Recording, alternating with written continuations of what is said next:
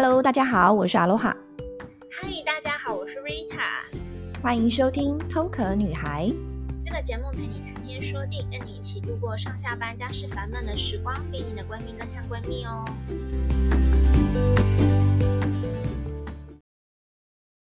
这个主题是你想出来的，但是我有点好奇，你怎么会突然间想到要讨论这个主题啊？这主题好像是我们很久很久以前有讲过，但是就是后来就不了了之。然后那一天就忽然天外飞来一笔，忽然想起来，可能也跟最近离职，然后跟同事就是聊天有所感吧。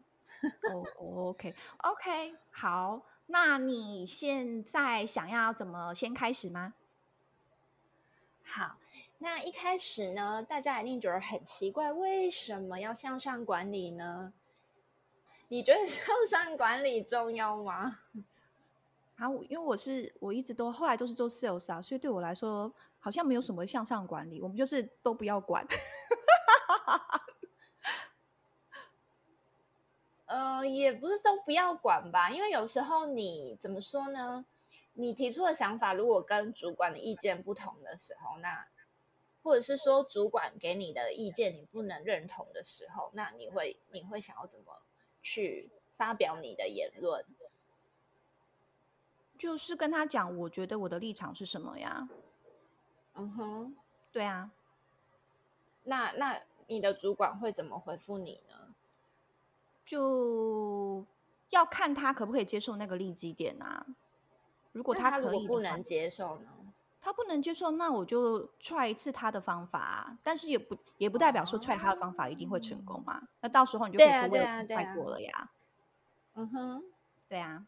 那如果不成功的话，你们会再检讨吗？我们会啊，如果说有机会的话。可是因为做，嗯，因为客人每一个状况都不太一样啊，所以你确实是不能够全部都要套用一样的方法。那你有遇过那种强势要说服你的主管吗？就觉得你一定要照我的方法？没有哎、欸。哦，那你还蛮幸运的哎。嗯，通常如果是这样子的主管，我也不会待太久。因为一开始面试的时候，我就会问说，团队的管理方式是走什么样子类型的，或者你跟他对谈的时候，你就会知道说，这个主管你可不可以跟他很刚？如果不能的话，那你就不要 join 这个团队了呀。也是也是，但是你这是要有一点已经在职场上要有一点经验的，嗯，才会想到就是那时候面试的时候就要问一下说管理方式，团队的管理方式是怎么样。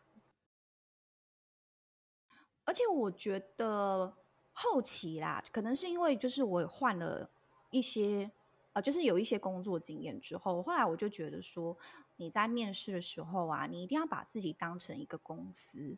去跟这个主管谈，嗯，因为以前我年轻的时候啊，我都会觉得说，很像要拜托人家把让我 join 你的团队那种概念。但后来我就觉得说，为什么呢？就是我知道我可以做些什么东西，那我们就是互相谈，就是觉得 O 不 OK？如果觉得刚的话就继续，然后我们是站在一个很平等的地位一起工作的。没错，嗯，没错，就是一开始我们年轻的时候，我们都会觉得说，哦，好像。找工作就是跟主管面试，因为主管是上对象嘛，经验也不够，就会觉得说好像是我要求这份工作，因为毕竟你也没工作过啊，所以你就会觉得说好像是我的地位比较下面。可是真的是你做就是有一点经验以后，你就会发现说，其实我们也是有选老板的权利，嗯、这也是某种程度上面对自己的一个自信的提升吧。对吧？哎，可是我我在想说啊，现在就是刚出社会的这一这一批人，好了，他们可能又会更有主见。没错，对吧？现在我们以前会委曲求全，现在他们就会说，我就是要学到什么东西，其他东西我不 care，你也不要叫我来做额外的事情。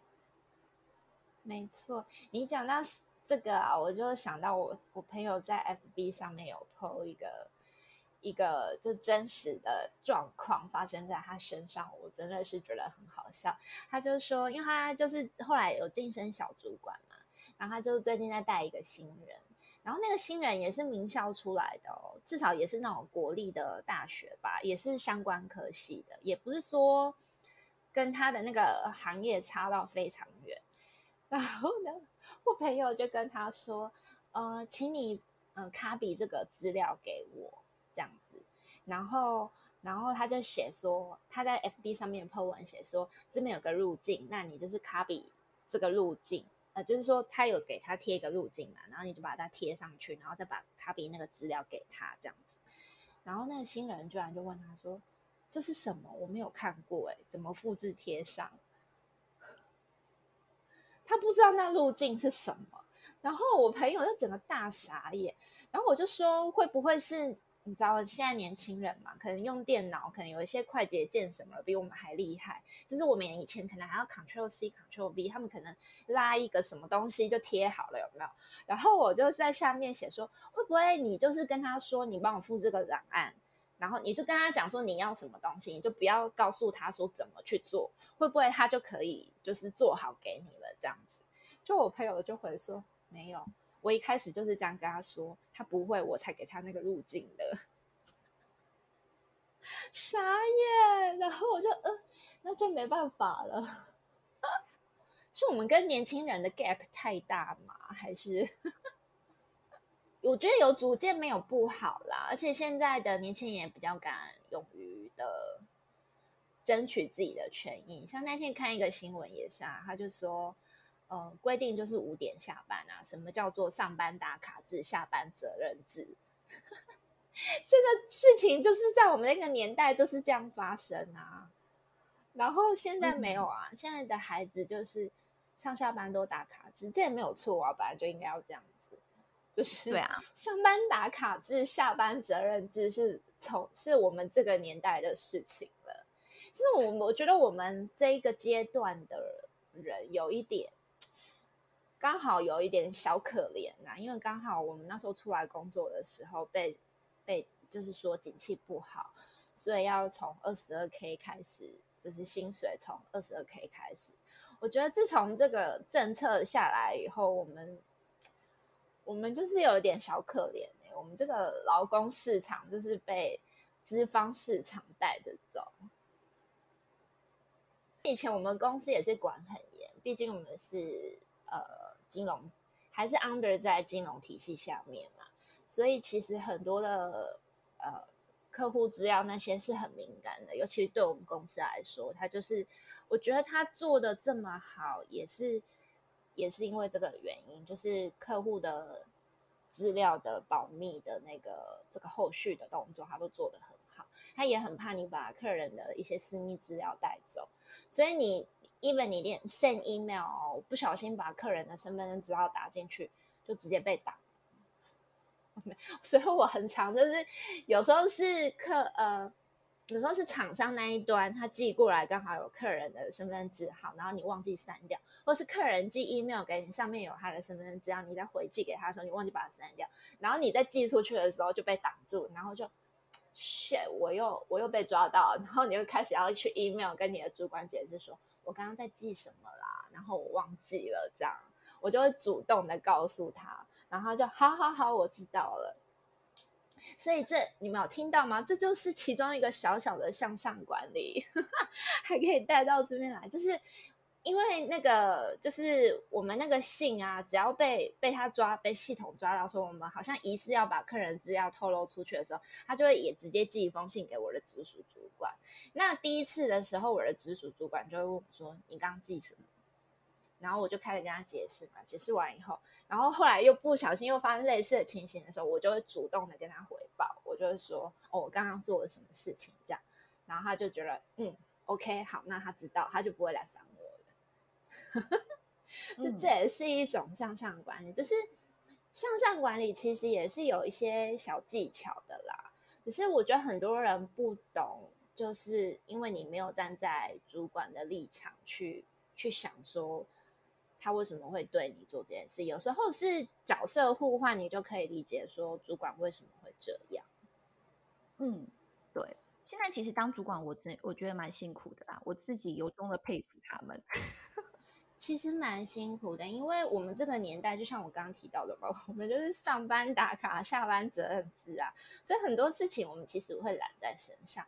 而且我们，你有没有觉得我们就是比我们在老一辈的主管们，他们比较比较强势一点，就是他们的领导风格是比较传统模式的那种，就是走比较强势的路线。所以我们就是都乖乖听话习惯了，所以上面的叫我们做什么我们就做什么。然后当我们升主管要管理下面的时候，可是这一代的 generation 的的孩子们，他们又很有主见，就是 他们会给你一些你以前从来不敢跟你主管说的事的 feedback，然后你就会觉得天哪！因为你也没遇过啊，你自己也不会这样，我真的觉得很难管理耶。你可能也会觉得，诶，他说的也没错，但是我要怎么怎么把它压下去就很难。我真的，诶，你真的觉得你的每个主管都让你很觉得很崇拜，或是你真的觉得他很厉害吗？没有诶，不是每一个主管都是。呃，让我非常崇拜型，可是我我会尽量去看他的优点在哪里，然后尽看有办法把它学起来。真的，因为其实呢，向上管理有个很重要的地方，就是你不一定要喜欢你的主管，但是你必须要找到一个他的优点，然后你可以从这个优点跟他做学习，因为这个主管之所以可以当主管，他一定有。其中一个优点吧，不可能什么都没有就当上主管了，除非真的是空降的，那也没办法。对啊，所以呢，我觉得你，哎，那你这就是很会向上管理啊。其实你一直都在管理，哎，只是你不觉得你在管理。我觉得。我就是一直应该是讲说，我的原则就是你不要管我，我也不要管你。对对对，这个也是我的原则。所以我知道我的老板的毛在哪里的时候，我就会像刚刚那个，我就会主动跟他回报，他就不会来烦我。所以就是也要、嗯、就是知己知彼啦。我觉得主管要了解你，你也要了解他。对，就有点像是你前面说的换位思考吧。你先、嗯、先一步想好他可能会有 concern 的地方，把它解决了。那其实你帮他省的麻烦，他也不会来烦你。真的，他就不会来烦你了。真的。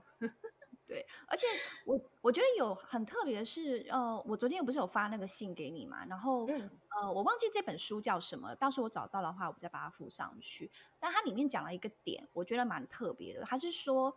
呃，其实这个作者也是鼓励，呃，现在年轻人可能有机会的话，就多换几个工作，因为有比较，你才会知道说，哎、嗯，原来其实那个老板人蛮不错的哟。他其实他的某些方面其实是很值得学习。你要碰到有比较之后，你才会觉得到底那个适不适合自己。我觉得这跟找男朋友一样啊。对啊，好像第一个你觉得这个很烂，结果你遇到第二个，没想到还有更差的，你就会发现 哦，原来算应该还不错。对对对，就是我我觉得这个点还蛮妙的。对啊，没错。那我想来跟大家分享一下，其实员工通常可以分为四种类型，一种是看不到问题所在，当然不会想到答案。就像刚刚我那个朋友的例子，第二个就是看见问题但找不到答案。那我觉得这个的话，主管就可以适时的引导他，那这个还 OK。第一个问题就是很大，因为他也看不到问题在哪里，这样。然后第三个问题呢，是看得见问题，然后也知道答案。我觉得我跟阿罗哈基本上就是这个等级之上的，因为我们就是。大概知道主管也跟我会跟我们要求什么，那我们也大概想了一下，知道说我们要怎么做会让主管觉得 OK 这样子。那第四个员工就是看得到问题，也知道答案，还能跟团队协作做出成果。你有这么积极吗？没有，我也没有啊，我们两个好糟糕哦。团队这个东西啊，因为我本身就是很我喜欢 solo 工作的人，所以我有时候觉得跟团队工作的时候会拖慢我的脚步，就觉得有点半手半脚。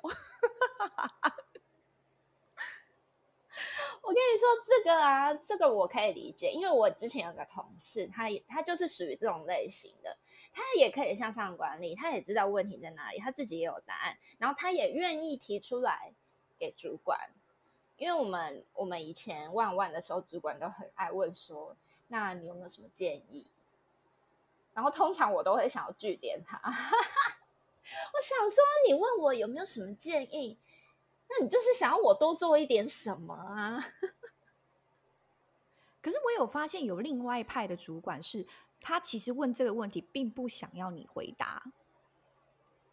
哦，也有也有这种的，也有。对对对，他只是意思意思问一下而已，可能这是他必须问的那个问题，他只要有问就可以了。对对对，他的 KPI 里面有这一题。那你就要看你的主管是不是很强势的，通常这种就是比较属于强势的人。我觉得现在年轻人好像也没在管你强不强势的，反正他就是爱讲他就讲啊，你不能接受 就看咯。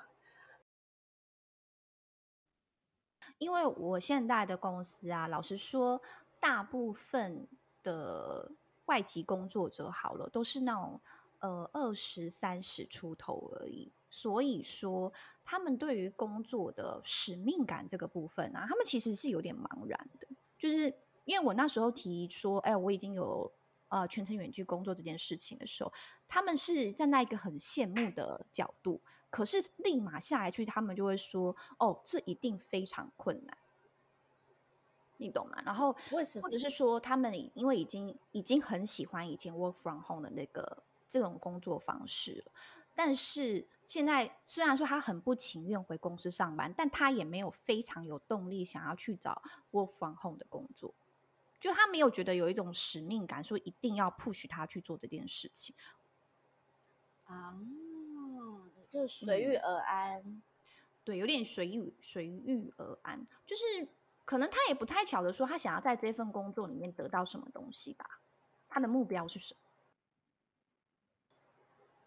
我觉得这也是蛮正常的，因为我们年轻的时候也是有这种茫然期啊。就像你交第一任男朋友的时候，你也不知道说你的你想要的理想对象怎样，你可能也是多交几个以后才摸索出来说啊，原来这样的对象比较适合我。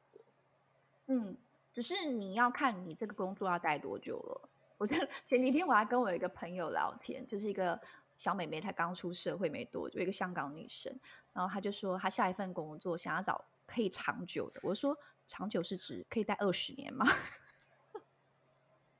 那他回你什么？他说啊，没有没有没有，二十年有点太久了。好可爱哦！我们已经过了这种天真的时期耶，我都觉得我好老练了。我想长久什么东西啊？对，我可能也会像你这样回答。所以你打算没有要再离职了吗？我觉得现在工作可以做五年，都真的好厉害哦。对啊，对，对，真的是这个公司给的福利很好，我觉得才有办法做到五年。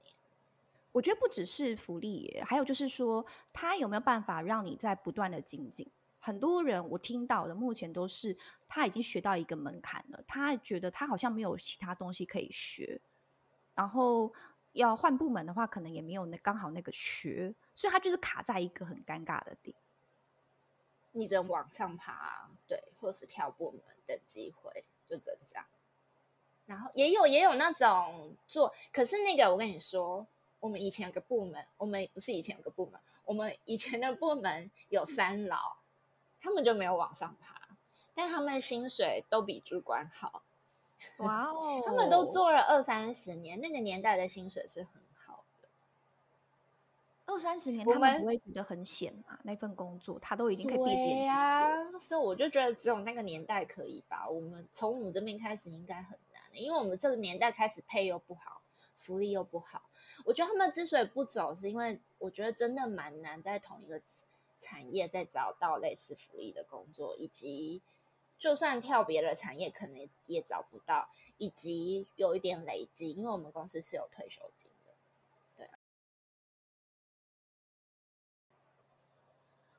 Okay, 有一个 topic 我想要顺便在这边讨论一下，就是嗯，在我刚刚说的那一本书里面呢、啊，他没有讲到有有一个女生啊，她之她就跑来跟读者说，她嗯一一直不知道到底自己有什么样的目标，所以她不确定她的下一步做是什么。啊，这个、嗯、这个我觉得很难呢。我觉得，因为我是主管，我也觉得好难哦。嗯，好难帮下属找到目标。你觉得是不是？主管这时候也要学会心智图跟那个 Ikigai 这个方向。我觉得是真的要一点呢，因为我觉得，当然你也可以不要学，但是我觉得主管还有另外一个很重要的能力是领导能力。如果你没有领导能力，你你没有，你不能给员工一个 picture 的话，那就是你带不到他的心啊，就是你可能带起来就是就少一位啦，干几粒。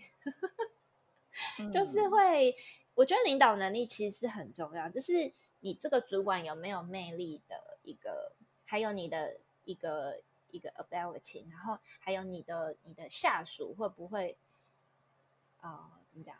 就是会不会很不要嗯忠诚，不要说的这么的那个，就是他对你会不会觉得说啊，我觉得我跟对了一个老板了，那我愿意再为他多工作几年。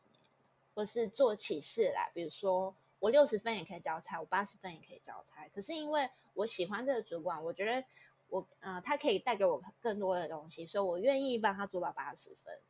所以我觉得这个关键是取决于在领导能力，就是主管怎么样去收买人心。对，没错，没错。对啊，那那本书有提出什么 solution 吗？后来他发现，他重整一下，发现说，基本上他们都知道他们的目标是什么，只是因为他们的选择太多了，然后他又不想让 A、B、C、C 失望，所以他就卡在那边，说：“嗯，所以我下一步做是到底要走哪一个方向，才会符合所有人的需求？”啊，嗯。你是说社会的期待吗？还有家人的期待吗？对啊，对对对，就很像你记得以前我们呃大学要选填科系这些的时候啊，嗯、就是会总是会有 A B C D 的人跟你讲说啊，你去填这里，你去你去读那里什么之类的。但我们好像一直都没有把自己想要确切读的那个科系也把它放在里面。有一些人啊，他们会这样子，嗯、对，有点可惜。嗯嗯嗯。然后他就里面讲说，其实有时候我们是给自己太多压力，因为要满足群体的幸福感，所以你就变成自己在跟你理想中的社会在打架。啊，嗯，这么辛苦哦。我不知道有多少人是这样子，我觉得确实，就如果真的是这样子的话，你真的蛮辛苦的。我觉得啊，因为我最近有人在。做一些认识一些自媒体的新朋友，那我我我那个朋友就说，你想做什么就要做啊，他就是你完全没有行动，你就是 zero 哎、那你现在开始做，你就可以边修正，你不能等到完美。然后他就说他在做咨询的时候，他很不喜欢，就是比如说那个人跟他说，其实他想，比如说我们假设说他想做甜点好了。然后呢，他说在咨询的过程中，他从第一个礼拜到第四个礼拜，那个人都在跟他讨论说：“你觉得我适合吗？你觉得我真的适合吗？你觉得我真的要跨出这一步？”他说他真的要受不了了。他说四个礼拜都要讨论这个，一步都没有跨出去，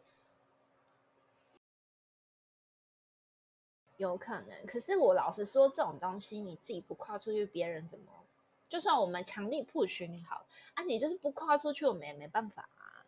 这就跟我以前做那个保险、金融、理财业务一样，就是我们也会去做一些陌生开发嘛。那你们也知道，陌生开发就是有些人会很害怕，就是他害怕面对陌生人，他害怕面对拒绝都有可能。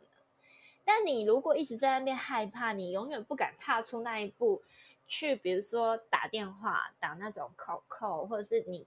去给人家做问卷，去拜访店家，你永远不敢踏出那一步的话，那那我们也没办法啊。就叫你去，叫你去，叫你去，你都不去，那没办法啊。你都要自己找出那条路，你知道？所以那个是有点难啊。但是我觉得这就是我在当业务的过程当中，我最大的一个收获吧，就是，我勇敢的跨出那一步，并且当时是我已经有抓到一个小小的 pattern 了，但是因为我没有做到大的原因，就是我后来决定去澳洲，但我后来仔细想想，那个 pattern 是可以 work out 的，对啊，就是我觉得就是要找到自己的路啦。我觉得第一个当然是很重要，就像你说的是行动力。然后第二个是说，嗯、你要找到一个适合你发展的一个 pattern，没错，才有办法继续经营。这又回到你交男朋友，你就是要多试几个，你才知道说哪一个是真正适合你。因为我觉得人好像是真的需要相处的，就是好像不是说你第一眼看到他，你觉得他是那样，那有可能是你想象他的样子啊。你可能以为你看他的脸，你觉得他应该啊，这这样这样，对对对，就是他了。就相处起来，哎，完全不是这么一回事，哎，你回到家还发现他会抠脚皮，然后还会还会舔，是不是？所以要相处啊，这些东西都是要相处，你才会那个才会知道的事情。所以就跟你刚刚说，工作就是要多试几个，我觉得是一样的。但时隔一年会不会也有一点太多了？其实 是有一点点，那代表他他可能不太了解自己。你嗯。你讲到这个啊，我就呃，这本书里面他有提到说，有一些年轻的上班族他会说，哦，我不是很喜欢去职场上班，是因为我不知道怎么样跟我的团队沟通。嗯，就感觉上好像都要很会讲话，啊、你才有办法，就是很轻松的建立好那个 rapport。那他本身就可能他是算是内向内向者吧，所以他也不太懂得要怎么样去做这件事。那他就不太想进公司。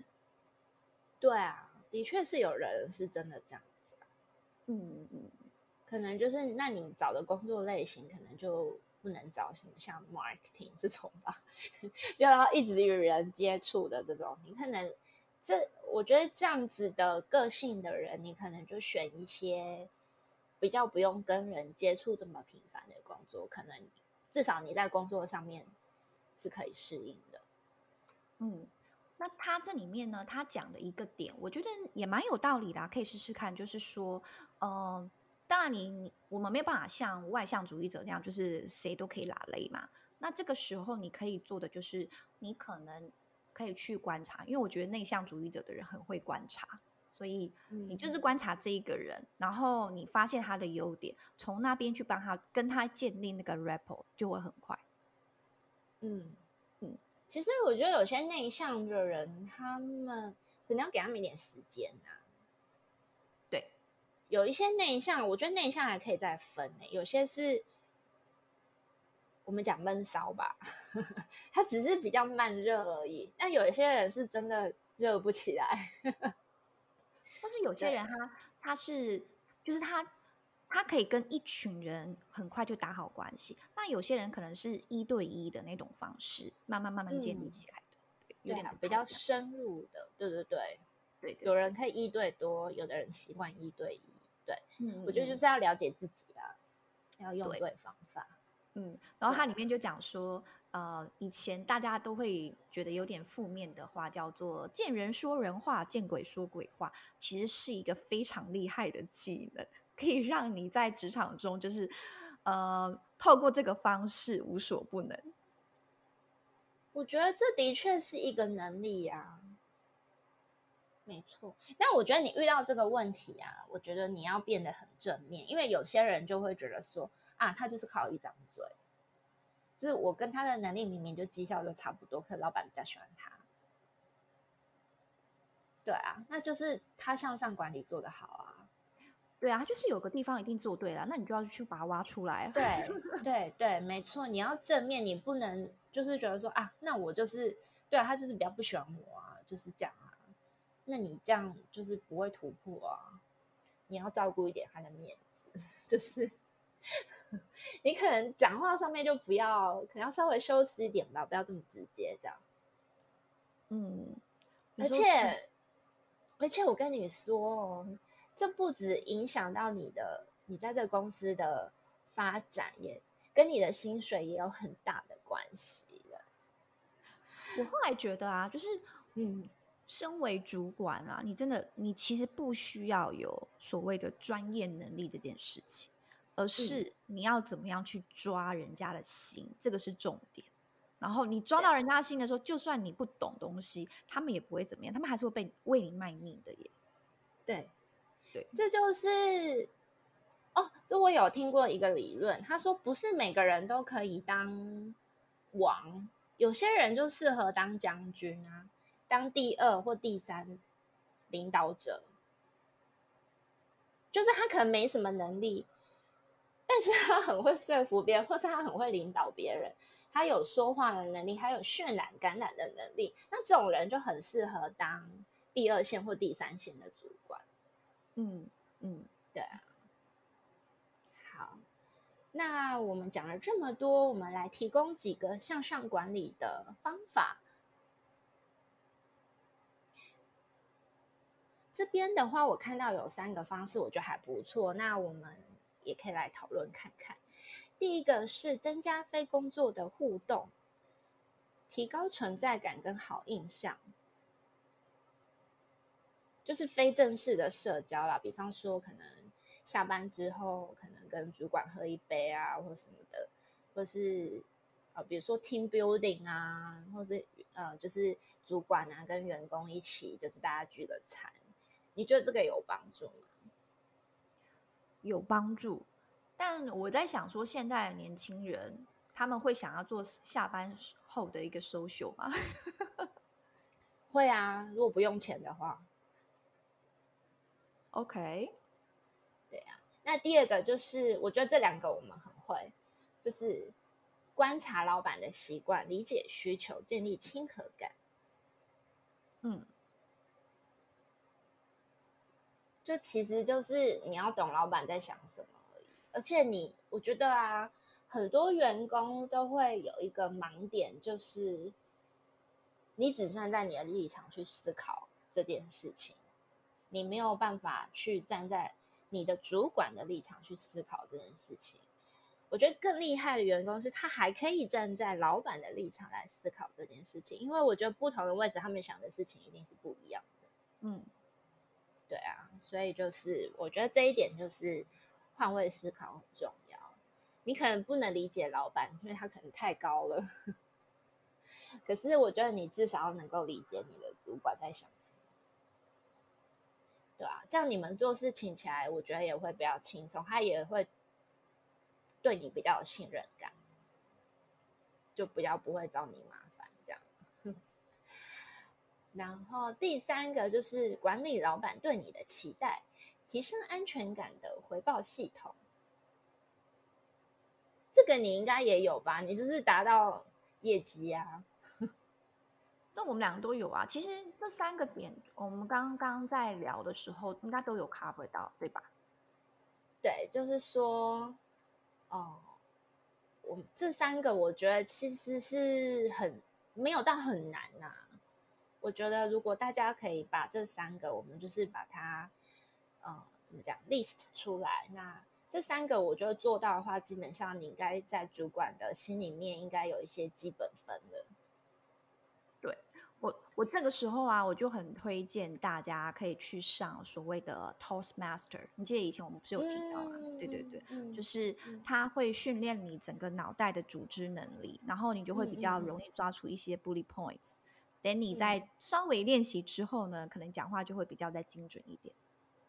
对，嗯，对啊，哎，这很重要哎。像那个，我最近在听那个 The Dude Man 的 podcast，他们去，因为 Cake Resume 你知道吗？他就是也是一个，我知道啊，招募人才的网站，对对对。然后他他有他自己的 podcast 节目，然后他们就呃有采访了那个 The Dude Man，然后那个那个其中一个艺人他是。Apple 的包装工程师嘛，美国 Apple 的包装工程师，他就说，其他的工作很大一部分是在沟通，还要怎么把那个工厂那边的想法跟公司那边。什么 ID 吗？还是什么部门的想法去做一个连接？所以他很尝试要说服他们公司的 ID 说：“哦，我们必须得这么做。”所以那个沟通技巧是非常重要。他说每次跟他们开会之前都是要先 rehearsal 过的。然后他说，如果说你在你在那个简报的部分的能力比较弱的话，你的主管是会让你去上课，因为他们内部也有很多内训。他说。他如果觉得你有这个需要，他是绝对会派你去上课的，因为这太重要了。真的，沟通能力，我觉我觉得，尤其是针对像是远距工作的人，这个你没有办法见面的话，你真的在沟通能力上面需要很大的一个技能吗？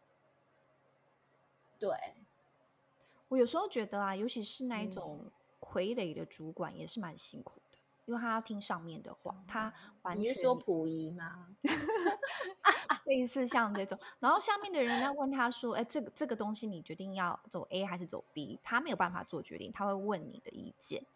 他就说：“对。”然后你就要说：“等一下，我问一下我妈。” 但是他他其实有可能是他其实是想要做决定，他有想法，只是说他没有那个权限可以做决定。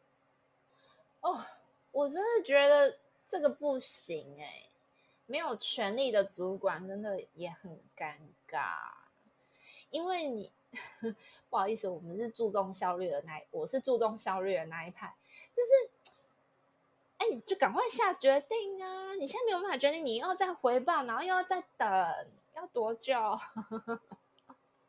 时间很宝贵。这应该是跟他上面的主管有关系吧，因为他们不赋予他权权力啊，啊。这很尴尬哎。那如果是这样权力结构的公司，我真的可能，嗯，我很怕我，我生怕我越级。他说你不能决定是不是？那我就直接去找他。OK，那你这一集还有什么问题想要讨论的吗？我觉得好像差不多嘞。大家如果对向上管理会有什么困扰的话，也可以就是私讯我们啊，我们看能不能来帮你想个方法解决。嗯，毕竟我们两个就是可以在六十分，好啦，我啦，我可以在六十分这个领域活这么久，也是有两招的，有两招啦，没有五招，两招，好不好？好。那我们今天就先告一段落喽。好的，可以，下周见，拜拜，拜拜。